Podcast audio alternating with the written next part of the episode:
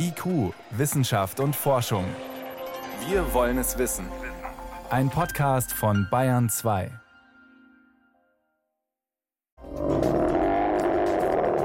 So klingt ein ausgewachsener Eisbär. Hm. Herzlich willkommen zu einer Schwerpunktsendung Klima und da darf das Wappentier des Klimaschutzes nicht fehlen. Wir schauen nach Kanada, wie es den Eisbären geht und warum eine Küstenstadt dort an der Hudson Bay ein Eisbärgefängnis braucht.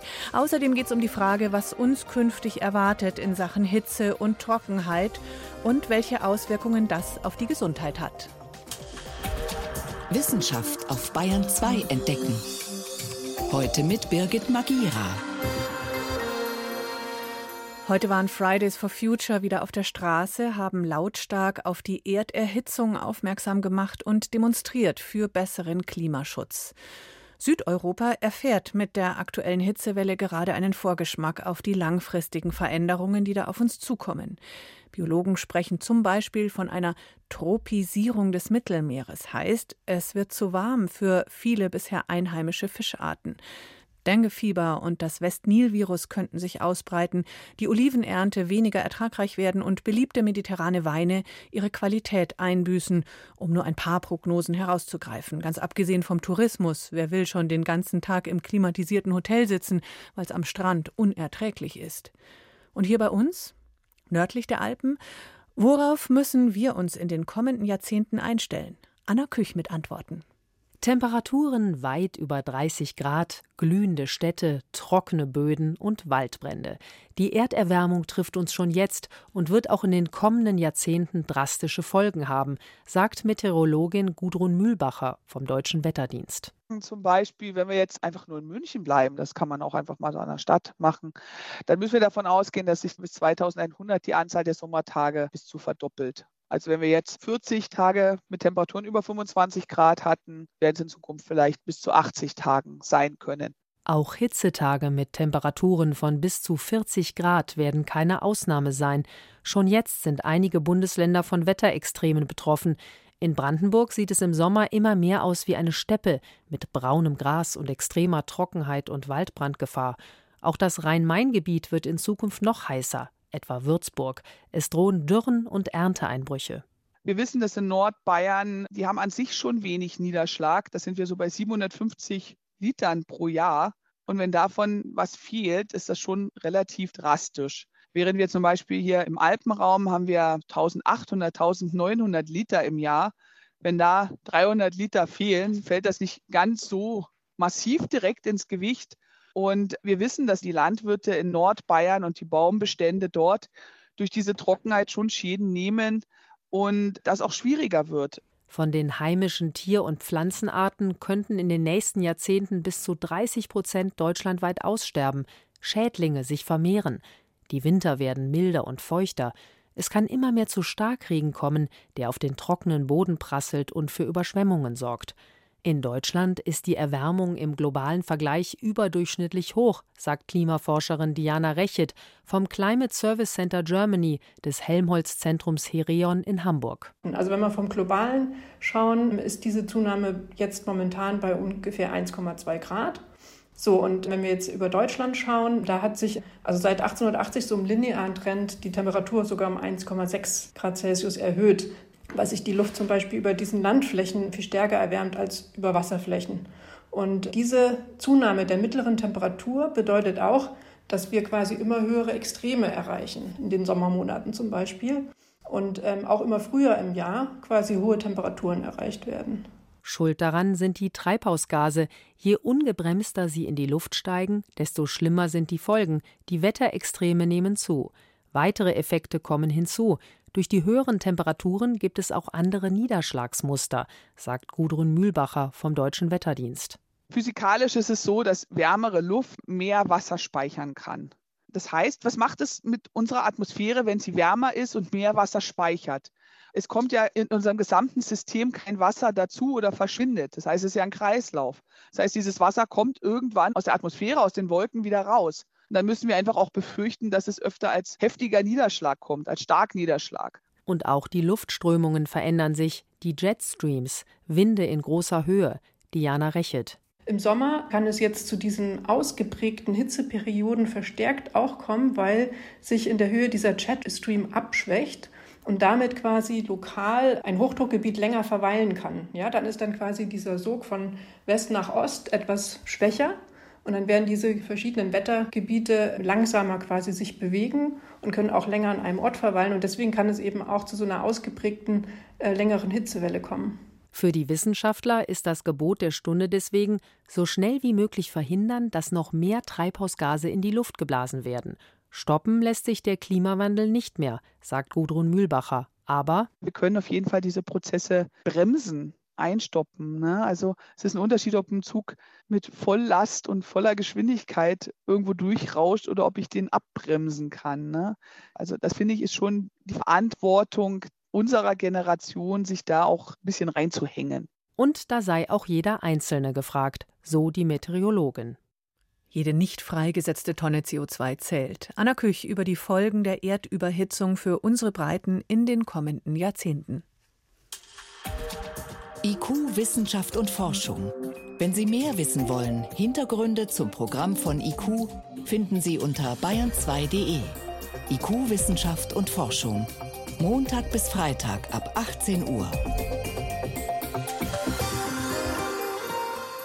Die Hitze, heute in unserem Schwerpunkt Folgen der Klimakrise. Tier- und Pflanzenwelt, Artenvielfalt, die leidet oder die Landwirtschaft. Wichtige Punkte, um die wir uns kümmern müssen, aber auch um die eigene Gesundheit. Natürlich ist der menschliche Körper anpassungsfähig, aber nur in einem begrenzten Rahmen und zum Beispiel als Bauarbeiter in der Mittagshitze auf frischem Asphalt bei 38 Grad im Schatten ohne Schatten nicht gut. Auch für kranke Menschen kann es schnell gefährlich werden. Vor der Sendung konnte ich darüber mit Claudia Treidel-Hoffmann sprechen. Sie ist Gesundheitsforscherin an der Uni Augsburg und am Münchner Helmholtz-Zentrum für Umweltforschung. Und ich habe sie gefragt, was genau passiert denn im Körper bei ungewöhnlich hohen Temperaturen?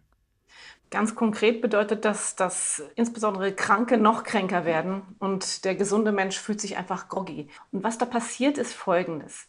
Die vornehmste Aufgabe unseres Körpers ist, die Kerntemperatur so um die 37 Grad zu halten, weil da funktioniert unser Gehirn, da funktionieren unsere Organe am besten.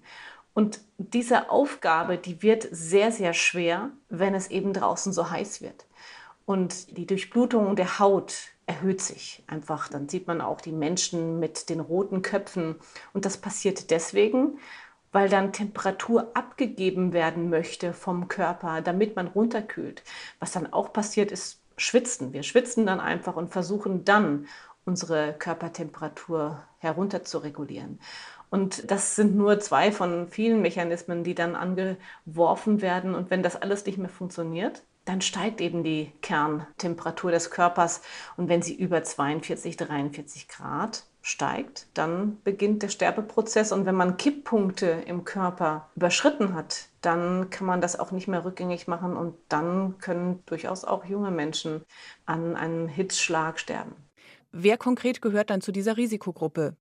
Also eine Risikogruppe sind Kleinkinder. Deswegen, weil da die Thermoregulation noch nicht so richtig funktioniert.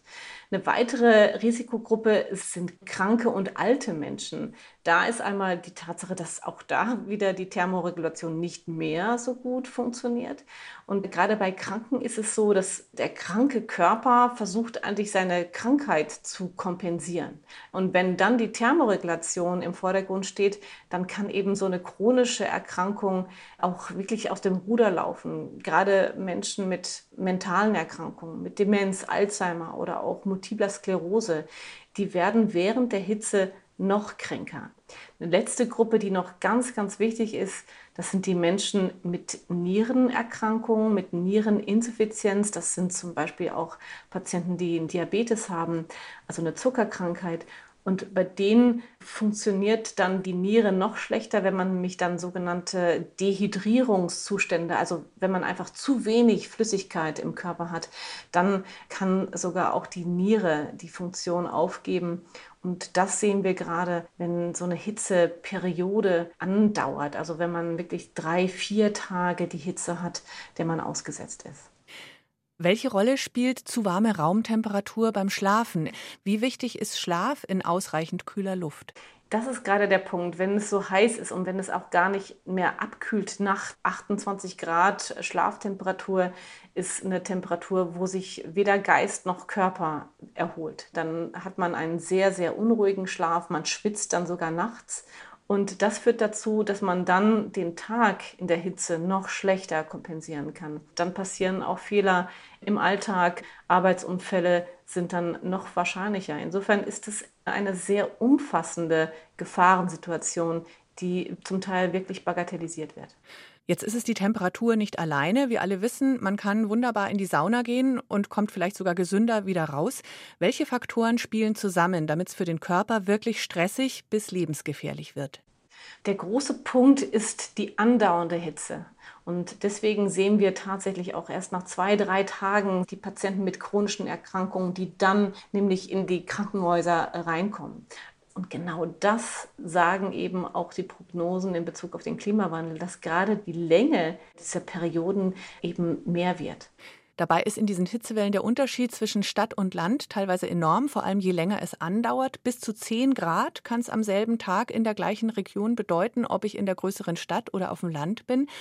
Was speziell kann man in der Stadt tun? Die politisch Verantwortlichen, Stadtplanung und so weiter. Was fordern, was wünschen Sie sich da?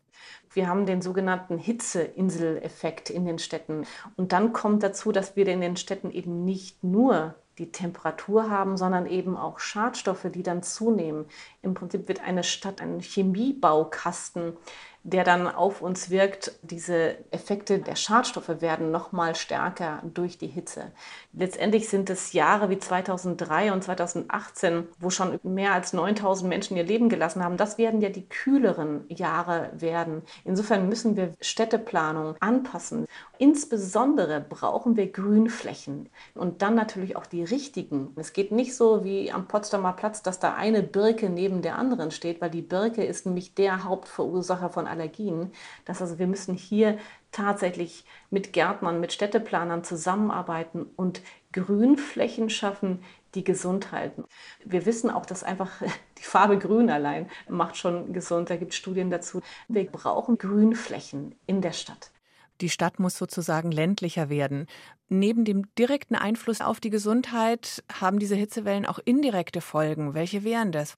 Das sind zum Beispiel Effekte auf die Entwicklung von, von Zuckerkrankheit. Wir wissen, dass Diabetes und Entwicklung von Hitze miteinander verbunden sind. Was wir aber auch sehen durch den Effekt der Erderwärmung ist Veränderung von Ökosystemen. Zum Beispiel auch die Verteilungsmuster von Zecken oder auch von Mücken sich verändern. Und das hat auch dazu geführt, dass die Borreliose sich mehr verdoppelt hat in den letzten fünf Jahren. Zum Beispiel haben wir auch ganz neue Erkrankungen bei uns, wie zum Beispiel das Westnilfiebervirus. Ein anderer großer Punkt ist, wir sehen zum Beispiel mehr Pollen, wir sehen auch aggressivere Pollen. Und das bedeutet, dass eine Bevölkerung, wo wir sowieso schon 30, 40 Prozent der Bevölkerung haben, die unter Allergien leiden, dass die noch allergischer werden bzw. noch mehr Symptome entwickeln während einem starken Pollenflug. Hitzewellen und auch extreme Trockenheit nehmen durch die Klimakrise zu. Die Auswirkungen auf die menschliche Gesundheit auch indirekt hat Claudia Treidel-Hoffmann beschrieben, Professorin für Umweltmedizin an der Uni Augsburg und auch Autorin des Buches Überhitzt, die Folgen des Klimawandels auf unsere Gesundheit, was wir tun können. Vielen Dank Ihnen fürs Gespräch. Sehr gerne. Vielen Dank.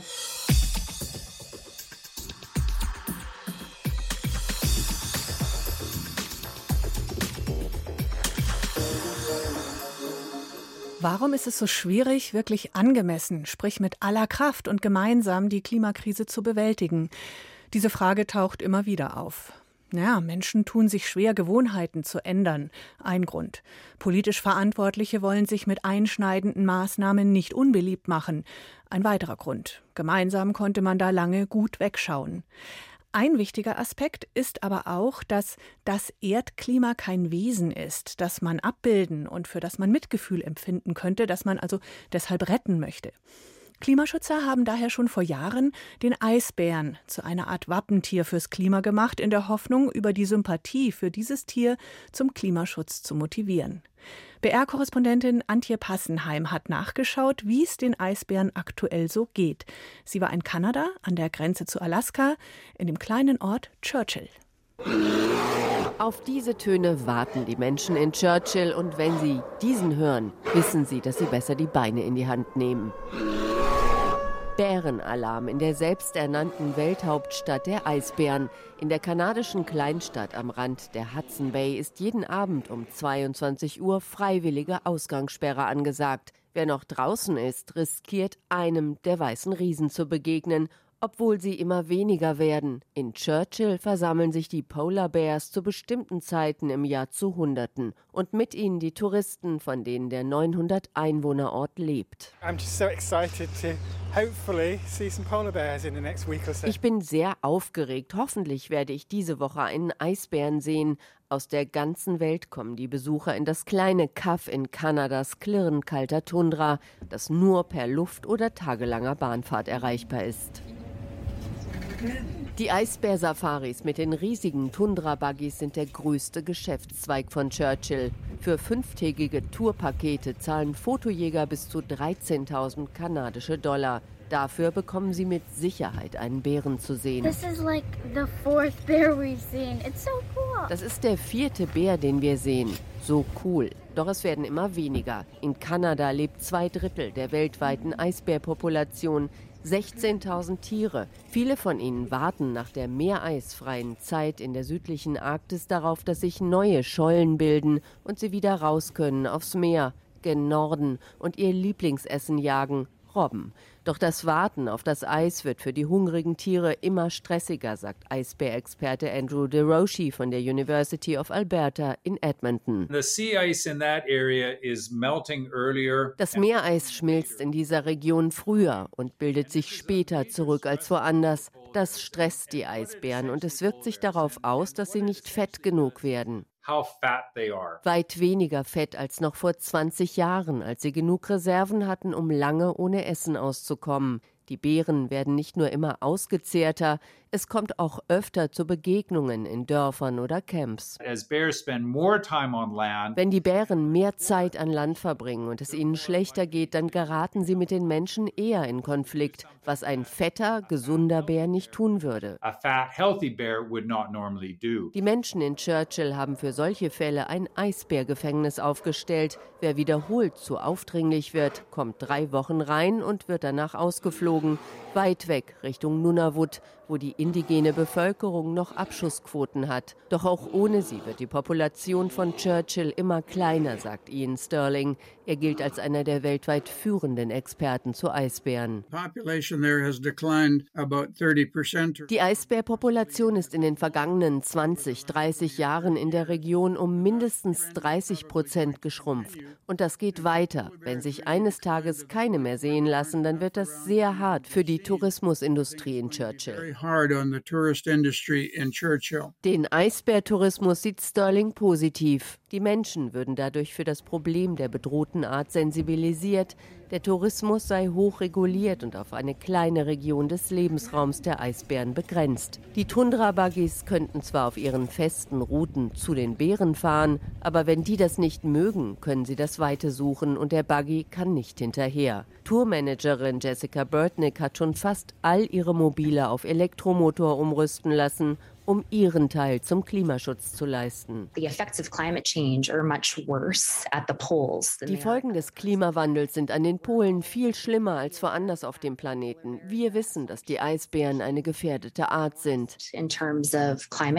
Doch Eisbärforscher Sterling weiß auch, Viele von uns denken, dass wir als Einzelne ein wenig helfen können, aber Tatsache ist, das reicht nicht. Wir brauchen eine globale Initiative und zwar schnell. Es bleibt nicht mehr viel Zeit.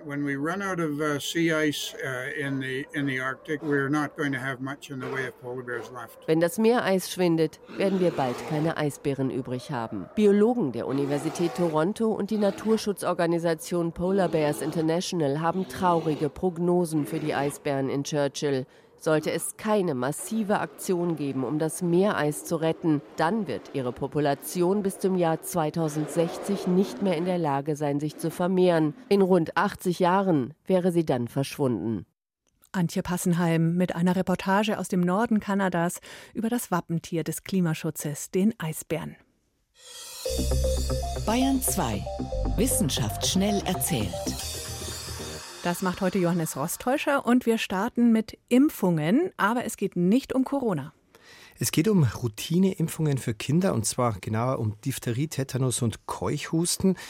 Damit wären wir schon wieder bei, bei Corona, weil nämlich in den beiden zurückliegenden Pandemiejahren 2020 und 2021 haben weltweit deutlich weniger Kinder eine solche Impfung bekommen als sonst. 2021 zum Beispiel waren es weltweit 25 Millionen weniger, die zumindest eine von den drei nötigen Impfungen versäumt haben.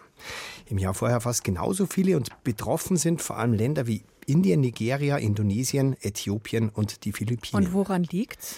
Naja, daran, dass in vielen dieser Länder einfach das Personal gefehlt hat, weil oh. die nämlich mit den Corona-Impfungen beschäftigt waren. Mhm. Und dann gibt es leider noch einen zweiten Grund, die vielen Informationen, die die Menschen auch misstrauisch gemacht haben, auch viele Fehlinformationen über Impfungen insgesamt.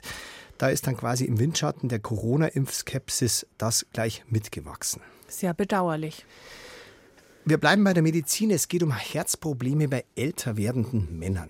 Ältere Männer sind ja grundsätzlich weniger gesund als Frauen. Sie leben ungesünder. Das ist aber auch genetisch bedingt, vor allem wenn es ums Herz geht. Und da gibt es jetzt seit längerem die Annahme, dass das etwas mit verschwindenden Chromosomen zu tun hat. Mhm. Also ausgerechnet das Y-Chromosom, das ist das männliche Geschlechtschromosom, das wird bei älteren Männern in bestimmten Zellen oft weniger, kommt quasi nicht mehr vor. Und zwar sind betroffen Blutzellen und davon sind 40 Prozent der über 70-Jährigen zumindest in Maßen beteiligt. Mhm. Und jetzt, das ist jetzt das Neue, hat man bei Mäusen herausgefunden, dass wenn dieses Y-Chromosom fehlt, oft das Herz vernarbt. Und zwar hat man bei diesen Mäusen genau den Vorgang entschlüsselt. Das fehlende Chromosom aktiviert einen Wachstumsfaktor und der führt zu dieser sogenannten Herzfibrose. Jetzt waren es halt wie so oft mal wieder nur Mäuse und die Frage, wie weit kann man das vergleichen mit ja, den Menschen? Ne? In der Tat, aber man hat zumindest den Zusammenhang von diesem Chromosomverlust mit Herzerkrankungen und mit Sterblichkeit auch bei Menschen schon statistisch festgestellt, mehrmals. Und jetzt sagen Fachleute, auch welche, die an der Studie nicht beteiligt waren, bei diesem physiologischen Detail sind sich die Mäuse und die Menschen sehr ähnlich und deswegen hat auch diese Studie ziemliches Aufsehen erregt. Ja, ist gut, dass man es entdeckt hat, aber kann man es auch behandeln? Naja, wie immer ist die Antwort, da ist sicher noch ein langer Weg hin, aber man hat bei den Mäusen eins probiert, und zwar diesen Wachstumsfaktor zu neutralisieren, also diesen bösen Wachstumsfaktor. Und das hat tatsächlich die Fibrose gebremst. Mhm. Und damit wechseln wir noch ins schöne, mystische, grünlich-transparente Reich der Wassergöttinnen. Ach, und das in einer Wissenschaftssendung. Wir sind da ja bekanntlich sehr offen, zumal es um Archäologie geht. Und es geht auch nur um eine kleine Wassergöttin, die ist so 19 Zentimeter lang und die hat man im Landkreis Schweinfurt gefunden bei den Arbeiten für die Umgehungsstraße für Mönchstockheim. Wie sieht die denn aus? Die ist aus Ton, so bräunlich-grünlich, die Beine fehlen. Am auffälligsten ist der Kopf, der ist so, naja, ein bisschen sphinxartig, eine sehr gerade Nase, zwei tiefe Augen, ein sehr gerade, etwas ausdrucksloser Mund. Aber links und rechts ist der Kopf ebenso flach verbreitert. Das könnte eine Haube darstellen und hat auch noch Löcher drin. Vielleicht waren da früher Metallringe befestigt und deswegen geht man davon aus, dass es eine Frau war. Ja gut, aber warum ausgerechnet eine Wassergöttin? Naja, das haben die Archäologen jetzt schon auch ein Stück weit interpretiert. Man kennt keine vergleichbare Figur, die ist vermutlich aus dem 8. bis 6. Jahrhundert vor Christus, aber man hat die in einem Wassergraben gefunden, in der Nähe einer Quelle. Und Ach. zwar so, dass die Archäologen vermuten, dass sie nicht da irgendwie reingeschwemmt worden ist, sondern absichtlich reingelegt. Ja, eine Quellgöttin, ganz eindeutig. Ja, da legt sich auch das Bayerische Landesamt für Denkmalpflege aus dem Fenster. Die meinen, vielleicht eine rituale Opfergabe, die mit ihrer magischen Kraft die Quelle verbessert hat. Mhm. Vielen Dank, Johannes Rostäuscher, für die Kurzmeldungen aus der Wissenschaft.